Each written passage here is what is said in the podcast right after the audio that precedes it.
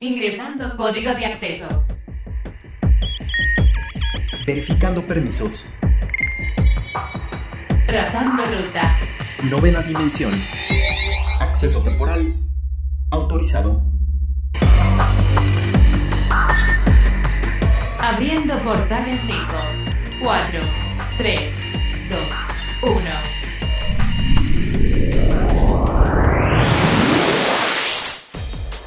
Novena dimensión, estos son los datos que tienes que saber. Microsoft trata de sacar de los juzgados la demanda por el drift en pads de Xbox One. Fracasos en las consolas. Elon Musk lanza Dogecoin. Adelanto de Evangelion 3.0 más 1.0. Fecha de estreno de la nueva película de Resident Evil. Hola, ¿qué tal? Bienvenidos a la novena dimensión. Yo soy Carmen y me acompaña en cabina Ryuk. ¿Cómo estás, Ryuk? Hola, Car, ¿cómo estás? Muy bien, un placer saludarlos nuevamente. Recuerden que nos pueden escribir al hashtag novena dimensión o a nuestro Twitter que es arroba carpam13 y arroba Ryuk1505. Portal Gamer.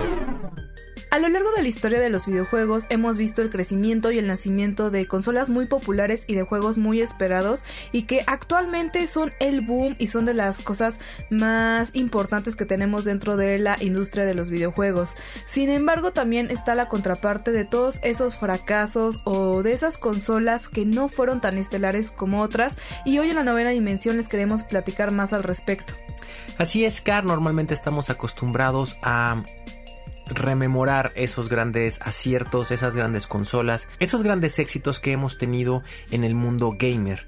Pero también está la parte oscura, el dark side, ¿no? Como, como decimos por ahí, de que realmente han sido buenos intentos porque obviamente sobre eso eh, las consolas actuales han aprendido mucho y han podido desarrollar consolas más estables y con muchas mejores características que sus predecesoras o con de plano consolas que ya fueron absorbidas por empresas o que ya desaparecieron. Yo no sé si ustedes recordarán por ahí el Philips CDI que a partir de este conflicto que hubo, si recuerdan, entre Sony y Nintendo, cuando se empezó a desarrollar esta nueva tecnología del lector de CDs, pues Philips dijo, oigan, pues yo por ahí quiero entrarle y sacó esta consola que es la Philips CDI yo la verdad es que ni la recordaba porque justo pues no fue un boom, realmente no fue tan, tan llamativa y realmente tampoco marcó ventas en el mercado.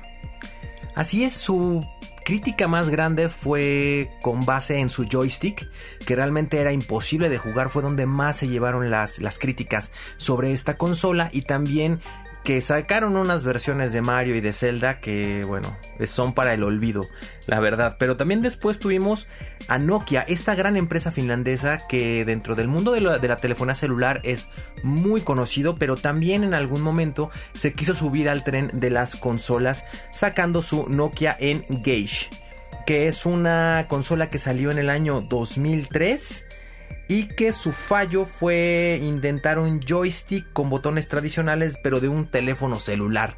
Entonces como que intentó hacer ahí un Frankenstein, una fusión entre los entre una consola de videojuegos y, y un teléfono celular, lo cual obviamente pues no es nada, nada, nada sí, que bueno, más adelante ya como lo adaptó muchísimo más al a los teléfonos celulares como tal. Yo creo que este más bien fue el pionero de la idea inicial que tenían de ponerle juegos al celular y creo que más bien en vez de hacer algo separado, debieron haberlo unido desde un inicio, que de hecho fue un éxito todos los juegos que tenía Nokia con la Snake y varias cositas que tenía. y pues bueno, no como que al quererlo separar no creo que haya sido la mejor opción. Y este aparato pues funcionaba con cartuchos y tenía juegos como Tomb Raider, entonces era era una consola bastante pues llamativa que pues también yo no sé si ustedes la recuerden porque realmente tampoco llamó mucho en el mercado y que pues tanto así que la verdad es que no la recordamos. Una que sí recuerdo más o menos haber visto es la Panasonic 3DO que pues también era una, una consola de, de este tipo como de los que todos están subiendo en este momento al mundo de las consolas y esta se creó en el año de 1993, o sea ya tiene sus años esta, esta consolita y pues lo más padre de esto es que eh, era digamos la competencia directa de lo que en ese entonces era Sega y Nintendo. Lo malo de esta consola es que costaba unos 700 dólares, que era muchísimo más que lo que valían en aquel entonces las consolas, ¿no? Entonces pues también competir con alguien como Sega y Nintendo y tener un costo bastante alto, pues bueno, ¿no? Puede salir un poco perjudicial. A pesar de esto, cara, esta consola vendió más de 2 millones de, de, de, consolas y bueno ya después fue cuando llegó PlayStation que decidió de plano cerrar la fabricación. Posterior también a esto también tuvimos por ahí el Apple Piping o Piping, como le quieran decir, que eh, ya desde ahí Steve Jobs estaba empezando a marcar y a generar tendencia para empezar a desarrollar una consola de videojuegos propia de, de, de, de, la marca Apple. Sin embargo, tuvo una mala aceptación por, lo, por los gamers y decidió en el 97 dejar de fabricarla a pesar de que ya tenía 42 mil unidades vendidas en el mercado. Un patrón aquí muy común es que estas consolas que no fueron populares son de marcas muy importantes que por querer entrar al mundo de los videojuegos quizás un poco presionados por las competencias que había en ese momento y que pues hasta la fecha sigue habiendo, pues de pronto no fueron tan populares, no había aspectos que, que no tenían contemplados y también de pronto lanzar consolas sin tener un conocimiento previo y competir con los grandes pues la verdad sí es un verdadero reto. También hay otra que es así, seguramente sí la recuerdan, que es el Virtual Boy, que pues era, este era directamente de Nintendo, entonces pues ahí como que más bien fue, pues no sé, digamos que fue un tropiezo por parte de Nintendo. Fue un raro experimento, yo recuerdo que a, un primo mío se la regalaron en una Navidad y lo pudimos jugar y realmente pues si era un boom, pensamos que iba a, despegar más, porque ya desde aquí vean desde cuándo estamos hablando que Nintendo ya estaba empezando a desarrollar cosas de realidad virtual. Sin embargo, era una consola muy incómoda de jugar, ya que no te podías mover mucho, porque tenía solamente un tripiecito y tú tenías que poner ahí los ojos, y el joystick era muy incómodo, además de que todos los juegos eran en un color rojo que la verdad te hartabas sí. de jugar. Digamos que no era el momento para Nintendo de desarrollar eh, pues toda esta tecnología de realidad virtual y que hasta la fecha pues Nintendo no se ha visto ya otra vez interesado en desarrollar cosas de realidad virtual. Entonces yo creo que pues ellos dijeron no es lo nuestro lo de la realidad virtual, dejémoselo a alguien más y nosotros vamos a enfocarnos a lo que sabemos hacer mejor. Lo curioso del Virtual Boy es que solamente estuvo un año en el mercado pero se ha vuelto últimamente un codiciado objeto de colección. Así que si alguno de nuestros redescuchas tiene por ahí un Virtual Boy, no lo tiren, no lo tiren guárdenlo no lo porque vendan. es muy codiciado. Entonces imagínense en unos cuantos años cómo va a estar.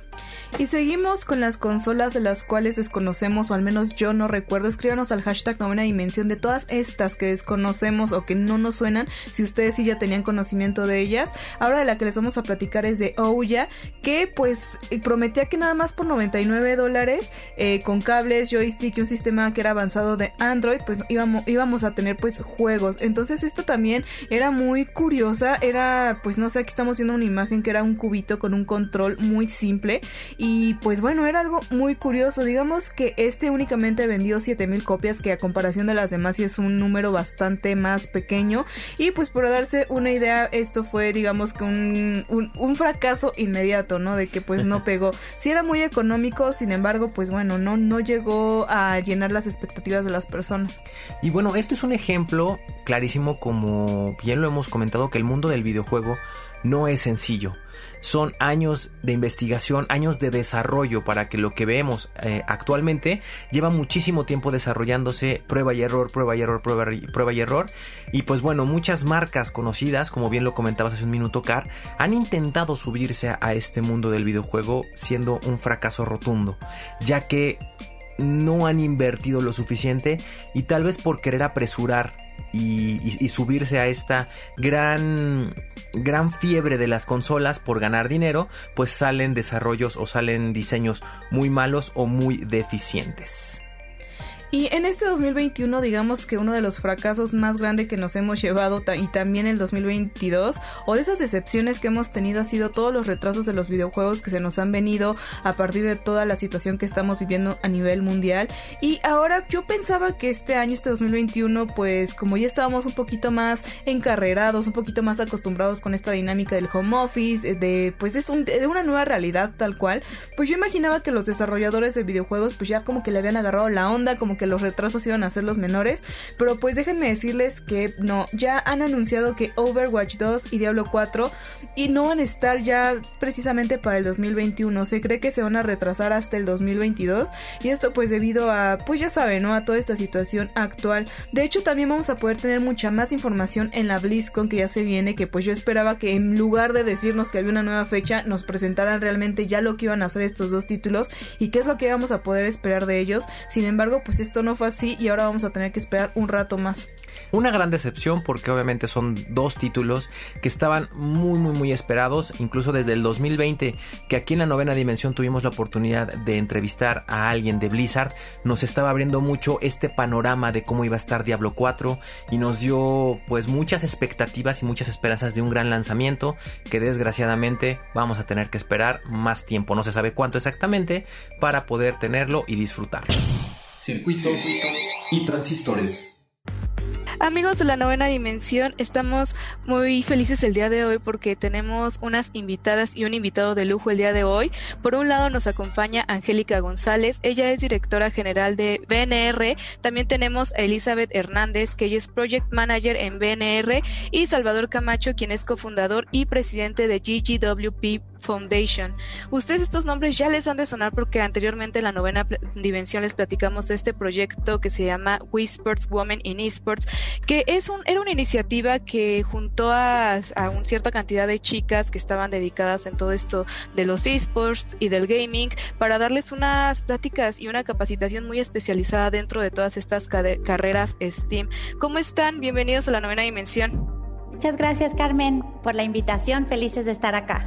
Un gusto tenerlos aquí y pues primero que nada sé que este es... Eh, pues es digamos la primera edición de este proyecto y quiero que nos platiquen cómo les fue, ¿no? Desde un inicio ustedes empezaron a recopilar el currículum de muchas de las chicas de diferentes edades y de diferentes partes del país y platícanos un poquito cómo fue ese primer proceso inicial. Con mucho gusto, Carmen, si quieres, este, les comparto que cuando arrancamos esta edición, hace ya este, más de seis meses, este, superamos las expectativas de lo que teníamos pensado. Recibimos más de 100 solicitudes a nivel nacional de muchas gamers interesadas en el proyecto y esto nos alentaba a saber que hay una necesidad de capacitación en estas chicas que estaban interesadas en innovar, en formarse en estas competencias nuevas y que tenían mucha ilusión de que alguien las escuchara y que estuviera al pendiente de, su formación. Sí, la verdad es que todas estas chicas que se unieron, eh, pues todas tenían unas capacidades increíbles y me imagino que para ustedes haber sido también muy complicado de esta gran selección de chicas poder únicamente escoger algunas, ¿no?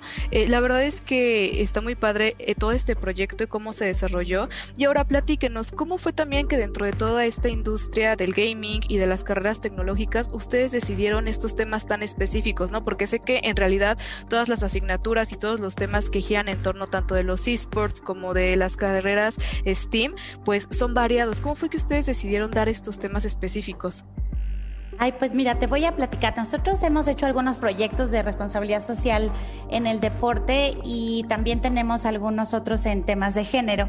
Entonces, justo ahí es donde nos dimos cuenta que las mujeres tenemos una brecha importante en los temas de deporte, eso lo sabemos todos, y también tenemos otra brecha importante ante la tecnología. Entonces, tratando de buscar e identificar cómo podríamos, ¿no? De, voy decirlo así, de un solo golpe trabajar un proyecto que pudiera atender estas dos necesidades. Y estuvimos investigando en estos temas y vimos que era una oportunidad importante poder identificar a, todas las chavas que estaban en los, en los Games y que podríamos nosotros resaltar y apoyar cómo podríamos, ¿no? Acercarlas al tema de tecnología de una manera divertida. Como saben, en los temas de tecnología, no importa la carrera en la que estemos o la que elijamos, es muy importante que estemos a la vanguardia en todas las herramientas que, que están saliendo. Ahí están los empleos del futuro, ahí va la automatización, de cualquiera de las carreras va a ser importante que conozcamos qué es lo último.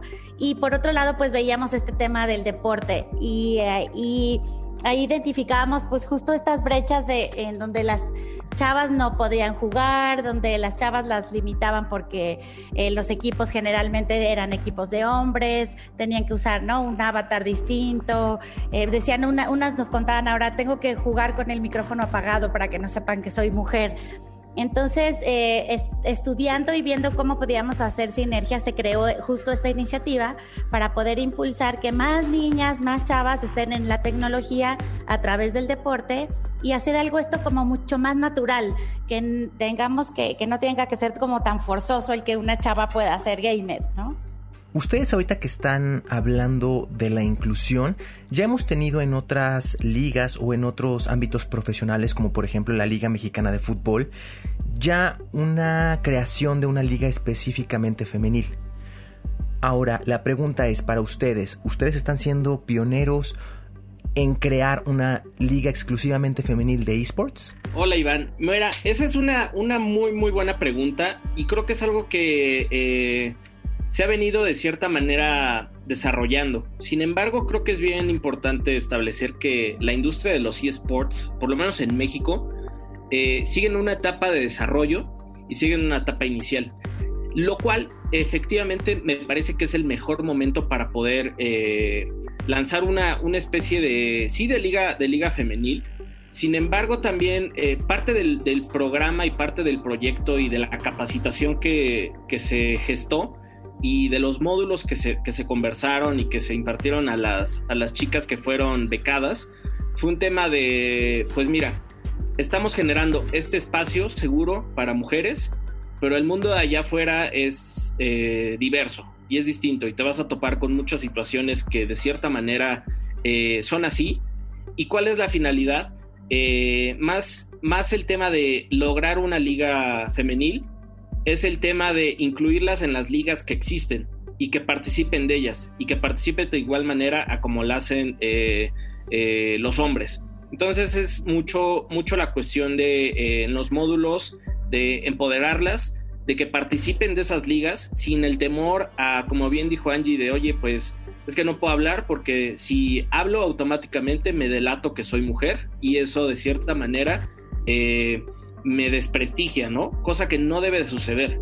Entonces parte de lo que hicimos fue una cuestión de vamos a darles las herramientas a través de la capacitación para que tengan esa seguridad, esa certeza y como bien dijo Angie en, en, el último módulo, que sean valientes, que tengan esa valentía de decir, ¿sabes qué? Yo me voy a aventar a participar en esta liga, aunque sea la única mujer, pero porque tengo las habilidades y tengo el respaldo o me voy a meter a estudiar esta carrera en la cual de nueva cuenta voy a ser la única mujer porque quiero abrir brecha y quiero competir eh, directamente con quienes están posicionados, ¿no? O una parte ya en, el ambiente profesional. Entonces parte de esto fue, fue la, iniciativa que también aunado al hecho de, sí eh, eh, conjugar la parte gamer con la parte del desarrollo profesional, fue un tema de, bien interesante también de habilidades blandas y habilidades duras, ¿no? Soft skills, eh, que son bien importantes para, las industrias tecnológicas, porque igual se estima generalmente que la industria tecnológica busca quien tenga las mejores certificaciones técnicas, quien esté con un mayor eh, eh, conocimiento técnico de qué es lo que está sucediendo en la industria, sin embargo, lo que realmente buscan muchísimas de las empresas es, si buscamos alguien que esté debidamente capacitado en la parte técnica, pero también que tengan estas habilidades de comunicación, de persuasión, de pensamiento lógico, pensamiento crítico, y es parte de lo que quisimos desarrollar también en el proyecto.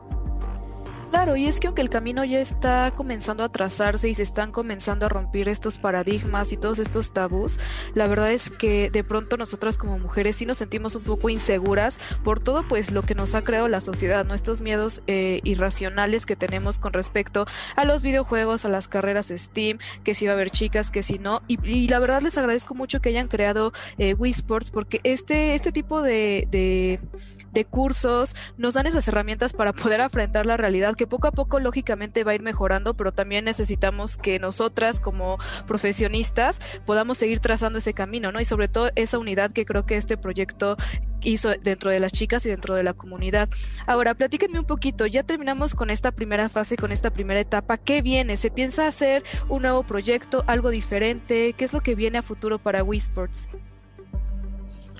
Pues mira, Carmen, la verdad es que estamos muy contentos con este primer grupo que egresó de este programa. Son más de 30 chicas que estuvieron formando parte de esta primera generación, pero el reto no acaba. a nosotros la verdad es de que queremos no solamente quedarnos en la parte de, crear una segunda generación de Wii Sports, sino buscamos también generar alianzas para crear este, proyectos nuevos que tengan que ver con un programa donde toda, eh, llamemos a la industria para eh, garantizar la equidad en los eSports, que no solamente tenga que ver con las gamers, sino estemos hablando con aquellos que ya están hablando de temas profesionales, ¿no? Pensar en aquellas, la liga que ya tiene, por ejemplo, equipos de gamers, pensar también en aquellas universidades que ya tienen equipos de eSports. Hay mucho trabajo por hacer y de verdad estamos eh, empujando para que desde toda la alianza que se está haciendo hoy, que no solamente es el sector privado, sino también es la Embajada de Estados Unidos, también tienen que ver fundaciones como Movimiento STEM y demás, estemos logrando crear un proyecto que con los años empieza a garantizar estas, estas oportunidades para todas las chicas,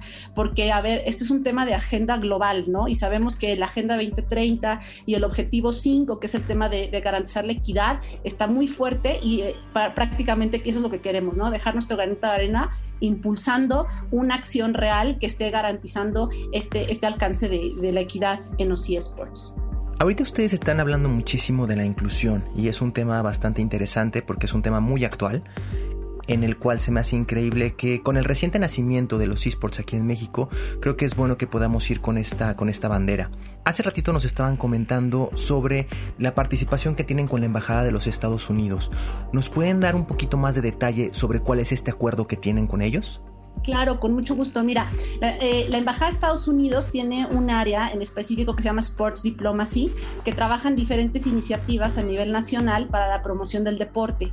Y este año, eh, justo, bueno, desde el año pasado, 2020, empezaron a empujar mucho el tema de los eSports, porque, bueno, aunque hay una controversia sobre si son o no deporte, me parece que los alcances que tienen son importantes para una nueva generación que tenemos que empezar a considerar. Y dentro de los proyectos que tiene la Embajada, justo eh, eh, nosotros podemos compartir con ellos esta iniciativa y cuando se las presentamos la verdad es que les encantó y junto con NACEF, que es otro organismo a nivel internacional que está creando equipos de eSports para promover ciertas competencias educativas, fue que logramos este, eh, aventar este proyecto, pues la verdad que fue un gran, una gran iniciativa donde también SAP México, Pixel y Sport se unieron y bueno, pues con ellos la verdad es de que hemos estado desarrollando otros proyectos que tienen que ver justo con el tema de también de deporte y equidad. Angie, Salvador, eh, Liz, muchísimas gracias por esta entrevista. La verdad, eh, reitero mis felicitaciones por este proyecto. Y a las chicas gamer, pues les platico que tienen que estar muy al pendiente porque estoy segura que esto va a crecer mucho más. Seguramente cuando tengamos oportunidad de ver la próxima iniciativa y la próxima convocatoria, seguramente va a ser igual de increíble de la primera. Así que estaremos muy pendientes. ¿Tienen alguna red social para que estemos pendientes de todas las iniciativas y todos los proyectos que, que se vienen en puerta? Y claro que sí, ahorita a ver si Liz se las puede compartir. Mientras solo quiero invitar a todos los chavos y las chavas, si ven que su hermanita, su prima, su sobrina está jugando, anímenla que haga el deporte que le guste, el que quiera, que practique, que se acerque a la tecnología, no a los deportes convencionales necesariamente, que haga el que más disfrute, porque bueno, justo con eso vamos a ir abriendo estos espacios para las nuevas generaciones. Y claro, nos pueden seguir a través de nuestras redes. Estamos como Boutique de Negocios Responsables, también como arroba BNR Consultores, nos pueden encontrar. Estamos en LinkedIn, estamos también en Twitter y en Facebook, ahí nos van a encontrar. Y Salvador también, eh, la verdad es que también comparte bastante contenido respecto al tema. Salvador, si quieres compartirlas de la fundación. Claro, nos encuentran en Facebook, en Twitter y en Instagram como eh, GGWP Foundation. Eh, que es ahí donde estamos empezando a, promover todo el tema eh, de lo que estamos haciendo.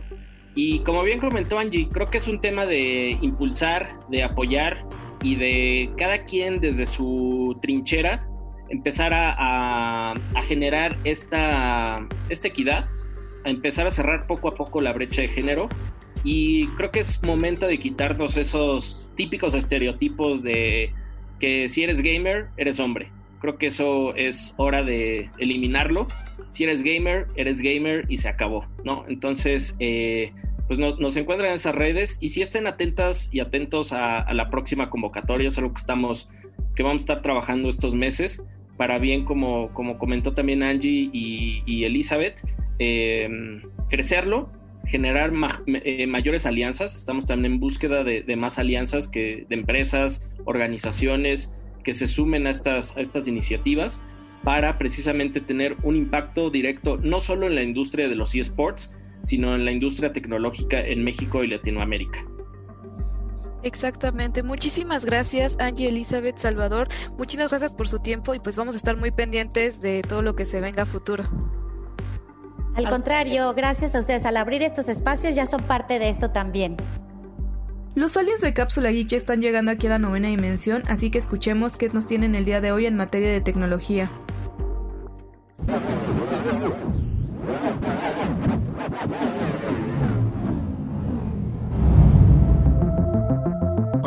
Hola Ryu, ¿cómo están mis amigos de la novena dimensión? Yo soy Ro, uno de los aliens de Cápsula Geek, y el día de hoy vengo a platicarles acerca de uno de los temas que más me gusta darles difusión, y es cómo la tecnología va tomando su lugar en diferentes ámbitos a pasos agigantados. Pero siendo más específico, les hablaré de cómo este año fue crucial para que las compras en línea se volvieran el método de compra y venta más eficiente. Y cómo no iba a ser si mientras estamos atravesando por esta pandemia a nivel mundial, ha sido de gran ayuda el poder adquirir artículos sin arriesgar nuestra salud saliendo a exponernos. Pero no solo la compra en internet le facilitó demasiado la vida a los compradores en esta pandemia, sino que también a los comerciantes, que como sabrán muchos negocios, sobre todo los locales, han pasado demasiados desafíos en lo que atravesamos por este gran problema a nivel mundial. Tan solo imagínense lo que conlleva el pago de la renta del inmobiliario, esto incluyendo el lugar de venta como el almacén, a eso sumarle que varios puestos como tal no pueden abrir o abren esporádicamente. La venta de mercancía desde casa por medio de internet ha ayudado bastante ya que es una carga mucho menos pesada y no sabría si catalogarlo en la misma lista. Pero de igual forma me gustaría hacer una mención que por así decirlo en el mundo de las películas este fue el año en que más filmes fueron estrenados directamente en plataformas digitales, así como también se registró un récord en descargas de juegos no físicos, hablando en el tema de los videojuegos. Pero aquí entra mi incertidumbre. ¿Creen que el mundo cuando termine la pandemia continuará con estas nuevas mecánicas?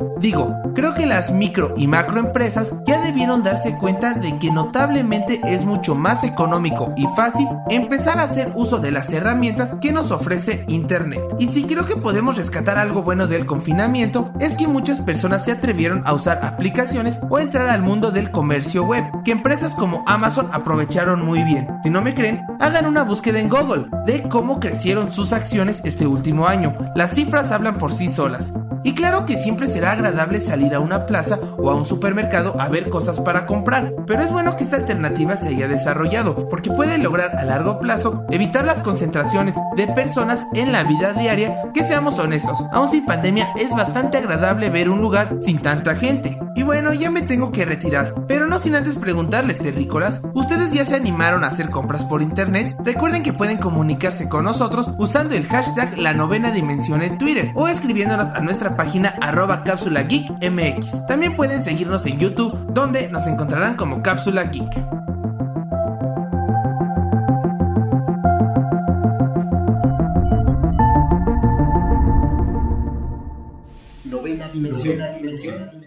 Oigan, recuerdan que aquí en la novena dimensión les platicamos que Elon Musk había dicho que ya se iba a ir de Twitter y la cosa, pues esto no le duró ni dos días porque pues regresó para ponernos un tweet que puso ahí en su pues en su Twitter y luego luego se movilizó con una cosa muy increíble. Digamos que a partir de todo lo que pasó con GameStop, pues sabemos que también Elon Musk estaba como apoyando dentro de las redes sociales que a que apoyaran con acciones dentro de pues de, todo este sistema, ¿no? Ya también lo platicamos aquí en la novena dimensión de cómo estaba esa situación con GameStop y Wall Street y toda la situación que está pasando, que pues también es muy triste de que una tienda tan importante esté desapareciendo por las descargas digitales. Eh, retomando un poquito el tema, yo no sé ustedes qué prefieran si 100% estar ya con este contenido digital o si son de la vieja escuela y si prefieren ir a la tienda y comprar el formato físico. Entonces escríbanos al hashtag novena dimensión para que nos digan ustedes qué prefieren. Pero bueno, a partir de todo esto, pues ahora resulta que Elon Musk pues va a sacar esta criptomoneda nueva que pues bueno, él no se queda atrás dentro de la tecnología. Una gran noticia y Elon Musk sigue demostrándonos, se ha vuelto tendencia de inmediato, ya hace unas semanas estamos hablando de él, también con proyectos como Tesla y como varias cosas que él va desarrollando y la verdad es un, es un genio. Y ahora nos sorprende con esta nueva pues moneda tipo de cambio digital para que todo el mundo podamos pues hacer interacciones con un tipo de cambio diferente al, convencional y pues que también nos puede traer un poco de beneficios, ¿no? Algo parecido a los bitcoins, ¿no? Más o menos ahí puede ser esta competencia directa por decirlo así y bueno, ya tendríamos esta otra alternativa en cuanto a la Dogecoin. Sí, que hay que poner el dedo sobre el renglón porque pues por ejemplo, los bitcoins en su momento nadie apostaba por ellos, decían que eran una pérdida de tiempo, una pérdida de dinero, un riesgo sobre un riesgo y actualmente pues es de las monedas pues con más valor que hay en el mercado y que ahora un Bitcoin puede valer muchísimo dinero, porque ahorita cuesta 0.577 dólares aproximadamente, siendo que empezó con .0408 dólares. Entonces ha ido creciendo, se estancó un poco, pero lo mismo pasó con el Bitcoin. Y también hay que recordar pues que Elon Musk tiene muchísimos proyectos en puerta como como lo, lo mencionabas como el Tesla, como Neuralink, como SpaceX. Entonces pues bueno, no por ahí no hay que quitar el dedo del renglón y por qué no comprarse unas Dogecoins al menos para tenerlas ahí en el ahorro para ver qué pasa, amigos. Pero bueno, también hablando de otro tema, Car, tenemos también, hablando de este mundo de, de, de de, tecnología, pues nos encontramos con la noticia de que Microsoft está buscando pues quitar esta demanda que tiene en su contra por el, el bendito error del drifting en sus controles del Xbox Series.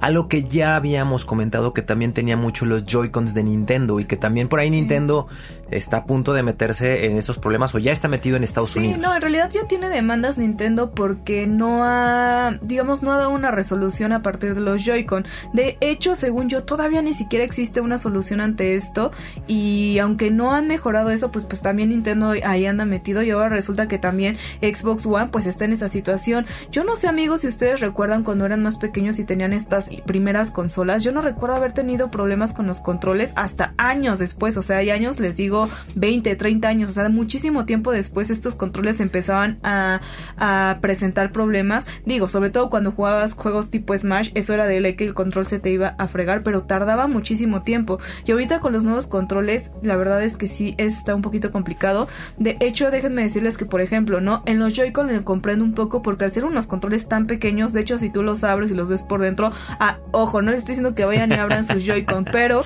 he tenido oportunidad de verlos porque justo estoy en proceso de aprender a reparar los míos. Entonces, son, son circuitos muy pequeños y que pues si se ponen a pensar que somos muy bruscos al momento de jugar, pues se pueden, se pueden dañar. Ahora, en el caso de Xbox, pues son controles que sí tienen un formato y que al ser más toscos y más rígidos, yo supondría que no tendrían este problema. Deben ser más, más resistentes. A mí me sorprende mucho Nintendo que no haya aprendido la lección porque lo podemos revisar en, la, en las consolas y en los controles del Nintendo 64 que se desgastaban después de un tiempo de jugar bien. Sobre todo yo recuerdo que se desgastaban mucho cuando jugaba Super Mario 64, ya que para que tú pudieras pues vencer a Bowser, tenías que hacerlo girar en 360 grados y lanzarlo. Entonces muchas personas literal para poder lograr este efecto rápido, lo que hacían era con la palma de la mano pues girarlo. Y obviamente eso generaba un gran desgaste. Yo en lo personal tengo ahí mis controles de Nintendo 64 todavía muy bien guardados y todos ya están pero desgastadísimos. Y tenías como este pequeño error tipo drifting donde ya se te quedaba trabado. Ahí había un shortcut que no sé qué tan cierto sea, pero sí sirve, que era hacer la palanca hasta abajo y apretar los dos botones L y R al mismo tiempo y se te corregía. No, yo digo que eso es como mito urbano, como cuando decían que le soplaras a los cartuchos, que hasta el mismo Nintendo desmintió que eso funcionara, pero funcionaba. Era como algo así como un placebo, pues. Exacto. O sea, que chance eso funcionaba, pero, o sea, si te pones a analizar como el punto científico no hace sentido. O sea, si fuera un problema, digamos, de hardware, picar otros botones no lo solucionaría. Y ahora, Car, no me dejarás mentir, tú que tienes este error en tu consola de Nintendo Switch. También cómo ponen ahí a los gamers y a los consumidores en decir, ok, bueno, voy a comprarme otro, otro par de Joy-Cons. No nos aseguran que estos nuevos Joy-Cons ya no vayan a tener este error de drifting. Y la verdad, los controles de Nintendo Switch no son nada, nada económicos. No, y en general los controles ya no son nada económicos. O sea, ya con todo el diseño que le ponen, y que el color, y que si prenden, y que se apagan, y que si hacen o que si no, son bastante costosos para que todavía tengan un error. Y ahora súmale que que pues no sé, que cada cuánto te gusta que tienes que estar comprando unos controles. Digo, de hecho, yo teniendo conversaciones con muchas otras personas, por ejemplo, de Nintendo, sí me han llegado a comentar que cuando juegan, no sé, juegos tipo Smash o, o este tipo de juegos que requieren mucho movimiento de las perillas, que literal sí se compraron un control diferente para para su consola de Nintendo Switch para evitar que los mismos Joy-Con se dañen. O sea, ya tenemos que nosotros como usuarios estar previendo situaciones que no nos corresponderían. O sea, comprendemos y entendemos que pues las cosas tienen como un punto de pues digamos de caducidad, que las cosas no son eternas, que se dañan, pero de verdad, o sea, no pasa ni un año cuando se empiezan a presentar este, este error. Y sobre todo también otro punto importante, consolas como Nintendo han dicho que pues bueno, es la consola Nintendo Switch portable y la vendieron como una cosa increíble, pues seguramente tenían en mente que era una consola que se iba a estar jugando mucho tiempo. Mucho más, claro. Entonces tendrían que haber tenido esos detalles presentes y pues ahora también Xbox, que aparte sobre todo este problema de, de drifting está específico en los controles Elite de Xbox One. Entonces, pues ese también es otro detalle, ¿no? Si es un control Elite, es porque es un control, digamos, como pro o diferente. Sí, el, solo nombre, Elite, está por encima de. Y que tenga este error, pues bueno, no es nada, nada bueno. De hecho, yo recuerdo que muchos de mis controles de Xbox 360 se me llegaron a caer y mil cosas y siguen vivos y, dando, y dándole todo para todas las partidas, pero pues ahora Xbox One no, no está dando el mismo resultado. Es correcto, Car, sí está muy extraño eso. Ahí podemos decir que tal vez la batalla de gadgets o de controles duraderos sí se las lleva por mucho PlayStation. La verdad, ahí sí yo nunca he escuchado que Play tenga algún tipo de, error en sus mandos. Si acaso yo, por ejemplo, después de cuatro años, apenas ahorita tengo un control de PlayStation 4 que me está fallando ya, pero no es un drift tan grave. O sea, yo puedo seguir jugando con ese control y no tengo problema. Pero si se llega a sentir que dices, ay, ya como que. Sí, hay algo raro. Hay algo raro, pero sigue con una funcionalidad no tan grave como un drifting. Sí, no, por ejemplo, si ustedes han tenido el problema del drifting, hay juegos que de plano no se pueden jugar porque imagínate que estás peleando, no sé, con Bowser y dudo, o sea, tienes que huir de este, de este sujeto y no puedes porque justo el drifting hace que tu muñeco vaya hacia él. Entonces, este tipo de errores también se afectan tu, tu modo de juego y pues la experiencia que tienes. Entonces, pues bueno, esperemos que ya para estas nuevas consolas que pues es importante que ya están dentro del mercado. Tengan cuidado con esto y esperemos que los nuevos mandos no presenten este error.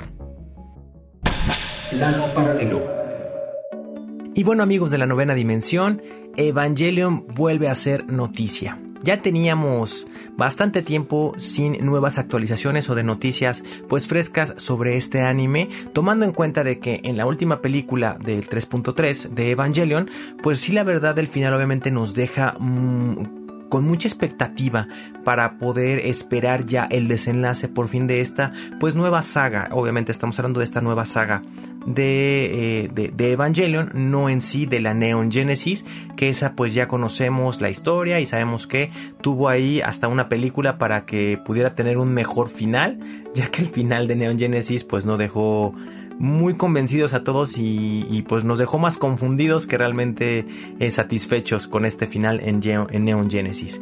Y pues bueno, en estas últimas semanas pudimos ver un adelanto de lo que va a ser esta pues nueva serie de Evangelion que se va a llamar Evangelion 3.0 más 1.0. Que la verdad, Car, yo ahí no sé por qué no le pusieron de plano 4.4 que hubiera sido algo lógico para seguir, digamos, con, con el nombre, ¿no? Con la, con, la línea de nombres que llevaban estas películas, como fue Evangelion 1.0, 2.2, 3.3. Hubiera estado para tener un 4.4, pero ahora sí tenemos un nombre de 3.0 más 1.0 que es algo extraño. La verdad es que no sé por qué hagan eso con los nombres, como que es muy raro, muy complicado, pero pues bueno, habrá un motivo, quiero yo suponer, el orden o no sé, como que darle más intención, o quizás es una película, mm, no sé, la 3.0 va a ser la película más larga y el 1.0 va a ser como un fragmento extra, no sé, pero pues bueno, no, al fin vamos a poder tener un, un, un desenlace de esta pues esta saga que a muchos ha gustado y que es muy conocida dentro del mundo del anime. Y también otro estreno que también ya está a la vuelta de la esquina es la nueva película de Resident Evil, que esto es muy importante porque esta película al fin se va a basar en los dos primeros videojuegos, eh, donde pues bueno, no vimos la aparición del virus T en Raccoon City como tomaba lugar en, en, los dos primeros videojuegos, ¿no? Digamos que por fin se le va a hacer justicia a, a los videojuegos y a la historia original y pues pues bueno, desgraciadamente vamos a tenerle que decir adiós a Mila Jovovich, que pues era, eh, sabemos que era la protagonista de muchas de estas películas y que pues bueno, siempre era muy bueno y muy padre verla como protagonista, pero como se quieren basar muchísimo más en la historia original, pues bueno, vamos a tener que decirle adiós a esta actriz. Así es, ya tuvimos la noticia de que al menos ya se terminaron los rodajes. La verdad se han filtrado algunas fotografías y se ve bastante, bastante interesante. Recordemos que esto lo va a hacer Netflix y la verdad le están echando muchas, muchas ganas para poder hacer pues un producto de calidad. Y esto, Car, nos lleva a una gran cuestión. Hemos hablado muchas veces aquí en la novena dimensión de los grandes fracasos de películas adaptadas a videojuegos. Y bueno, al parecer, pues los productores de cine siguen queriendo apostar por esta idea, ¿no? Tal vez quieren realmente demostrar que se puede hacer un gran producto de calidad tomando en cuenta eh, un videojuego para poder hacer una historia. Este va a ser un reto gigantesco porque lo van a hacer, como bien lo comentaste, sobre las dos primeras, pues los dos primeros juegos que tuvimos eh, eh, de Resident Evil y eso es un gran reto. Y aquí llama mucho la atención un punto, Car, en el elenco. El personaje principal o de los personajes más importantes que tiene Resident Evil es Leon o Leon. Y el, el actor que va a dar vida a este personaje es nada más y nada menos que Evan Jogia. Tal vez el nombre no le suene mucho, pero si yo les menciono la serie de Victorious, les viene de inmediato a la, mente los personajes principales. Y bueno, Evan Jogia es el personaje que le daba vida a. Eh, al chico guapo, a, este, al novio de Jade, al novio de la mala. Y pues yo no me lo imagino ahora queriendo no, sí tiene. Es que ya no, bueno, no sé si ya lo has visto actualmente cómo luce el chico. O sea, ya tiene otra faceta muy diferente. Y, yo creo que lo haría bien. De hecho, sí le da un poco parecido al de la, al de el videojuego. Siento que sí lo podría hacer muy bien. Además de que se ha dicho que siempre ha sido muy buen actor. Entonces yo creo que sí lo haría muy bien. Eh, este, esta película tiene una fecha de estreno para el 3 de septiembre del 2021. Esperemos que todo salga bien. Porque pues en realidad no falta mucho. O sea, si se pueden a contar un poquito el tiempo que falta para la postproducción. Pues quiero suponer que ya van lo suficientemente adelantados para tener esa fecha de estreno. Entonces pues lo único que nos toca a nosotros es esperar tanto la película como el nuevo lanzamiento de el Resident Evil Village o el Resident Evil 8, que también ya está a la vuelta de la esquina y que pues bueno, es parte de las celebraciones del 25 aniversario de Capcom. Así es, Cari, bueno, también más noticias sobre el mundo del séptimo arte, porque se nos viene un festival de cine japonés en México y vamos a tener nada más y nada menos que 30 películas, las cuales vamos a poder ver gratis y subtituladas. Es importante mencionar que este festival es de manera online, y vamos a poder tener diferentes películas. Esto ya empezó, sin embargo, pues bueno, van a poder ver... Eh, en los días siguientes varios títulos y creo que el cine japonés siempre es muy lindo, ¿no? Tiene de hecho escenarios, tiene gráficos muy bonitos y creo que es mucho de lo que se puede destacar de siempre lo que hace el festival de, cine online. Creo que es algo muy padre que pueden tener estas, este tipo de eventos y, y, creo que de pronto si no puedes asistir a estos lugares pues puedes ya verlo en línea, ¿no? Creo que es parte de lo que está padre ahorita rescatar y pues lo primero que queremos mencionarles es un poquito de las películas que va a haber. Eh, vamos a poder ver películas de Tora San de Goto, que este es un documental que dura 114 minutos. También tenemos algo que se... También tenemos un título que se llama Viaje a la Cascada. Esta ya es un poquito más cortita, de 88 minutos. O si todavía quieren algo más cortito, tenemos Norma, el muñeco de nieve en una noche de estrellas fugaces, que es el 25... Eh, este es de 25 minutos. Y así hay varios títulos. Les vamos a dejar en el hashtag la novena dimensión el link para que ustedes puedan ver los horarios y las diversas diversas películas o cortometrajes que ustedes van a poder disfrutar en este festival y que la verdad pues vale muchísimo la pena.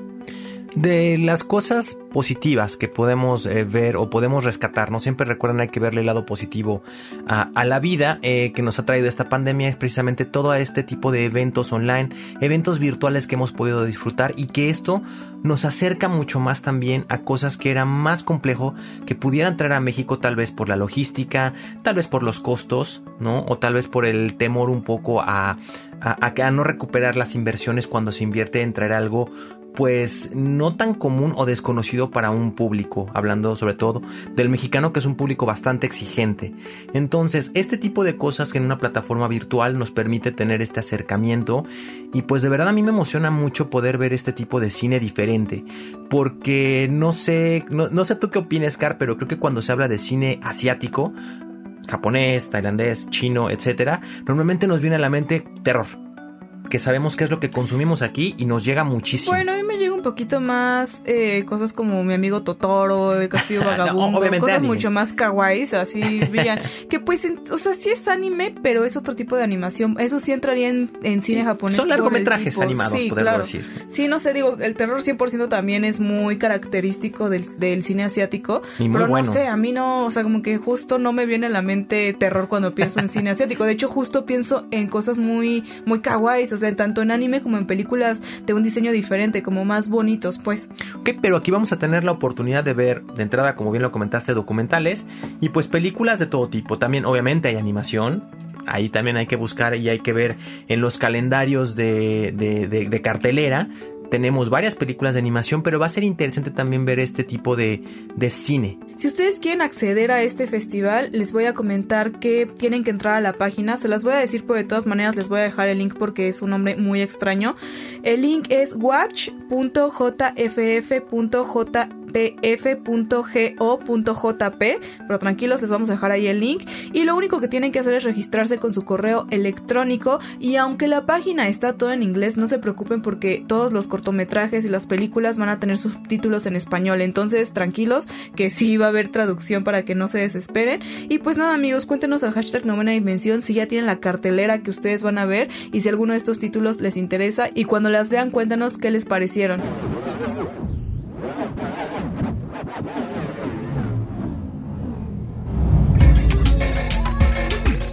Go! Hola Ryu, ¿cómo están? Yo soy Eduardo, uno de los aliens de Cápsula Geek y estoy muy gustoso de regresar a la novena dimensión. Les vengo a recomendar un anime que me gustó mucho y creo que a varios terrícolas que nos escuchan el día de hoy también les puede gustar. El anime se llama Seishun Butayaro o La Senpai es una conejita como fue titulada en nuestra región. Yo sé que el nombre es un poco raro, pero quédate a escuchar que estoy seguro que no te arrepentirás. En un principio se creó como una serie de novelas ligeras japonesas escrita por Hajime Kamoshida e ilustrada por Keiji Misoguchi, publicado a través del editorial ASCII Media World, quienes han publicado 11 volúmenes desde el 10 de abril del 2014 bajo su sello Dengeki Bunko. Su recepción fue tan buena que salió una adaptación a serie de anime en octubre del 2018, producida por Cloverworks en Japón. Más tarde llegó una adaptación de película de anime que se estrenó el 15 de julio de 2019 en Japón. La trama gira alrededor de Asusagawa Sakuta, el cual alberga una mala reputación luego de presuntamente hospitalizar a tres personas. Sakuta intenta mantener un perfil bajo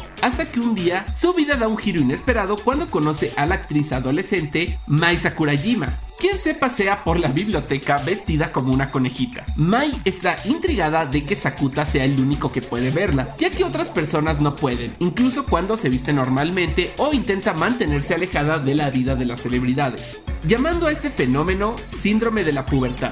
Sakuta decide resolver este misterio, mientras continúa acercándose a Mai y conoce a otras chicas que también sufren el síndrome de la pubertad. Pero esto es solo el comienzo de una gran serie de historias que se van contando y es que cada arco argumental agarra alguna teoría científica del existencialismo y la aplica en una historia que envuelve a nuestros interesantes personajes. Personal me divertí mucho viéndola. Es una serie muy graciosa y al jugar con las reglas de la realidad siempre estás a la espera de ver qué problema tendrán que resolver ahora. A pesar de que llega a tener algunos momentos tensos, en general es una serie muy tranquila y seguro te servirá para relajarte un rato. Si esto te interesó, no dudes en verla, estoy seguro de que te encantará. Y esa fue mi aportación de la semana, terrícolas. No olviden contarnos si ya vieron este anime y qué les pareció. Saben que pueden comunicarse con nosotros a través de hashtag novena dimensión o en nuestra página de Twitter arroba cápsula geek mx y en YouTube donde estamos como cápsula geek. Y recuerden, súbanse a la nave.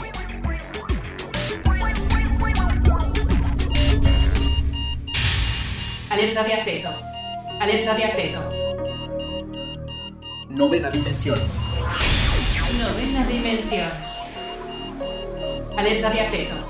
Alerta de acceso. Acceso temporal. El portal está comenzando a sonar y eso quiere decir que ya está por cerrarse. Nosotros nos escuchamos mañana en punto de las 6:10 de la mañana. Bye. 3, 2, 1. Cerrando portal. Novena dimensión.